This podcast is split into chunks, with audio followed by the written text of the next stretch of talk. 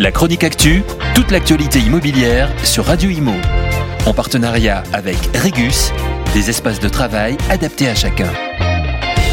Un comble pour beaucoup. Les squatteurs sont de plus en plus pointés du doigt, mais ils ne sont plus les seuls. Les propriétaires victimes de squats pointent aussi bien souvent les pouvoirs publics, très fortement impliqués dans les procédures, mais souvent décrits comme pas assez utiles, comme le souligne nos confrères du Figaro.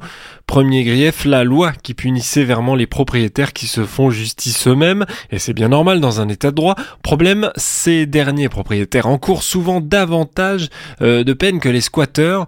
Un an et 15 000 euros d'amende pour ces derniers pour le squat, contre 3 ans et 30 000 euros pour les propriétaires qui font usage de la force pour déloger les délinquants.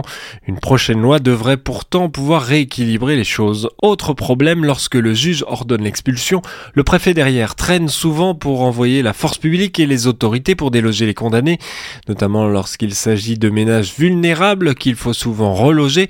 Là encore, c'est bien normal d'accompagner, mais les délais sont parfois extrêmement longs et les propriétaires restent parfois en tension pendant de longs mois. Enfin, dernier point, parfois les squatteurs se permettent d'attaquer les propriétaires. Pour violation de domicile, vous avez bien entendu, c'est arrivé à un propriétaire qui a muré un de ses biens squattés. Les squatteurs se sont retournés en justice contre lui pour violation du domicile et ce sont eux qui ont gagné en première instance dans cette affaire encore en cours.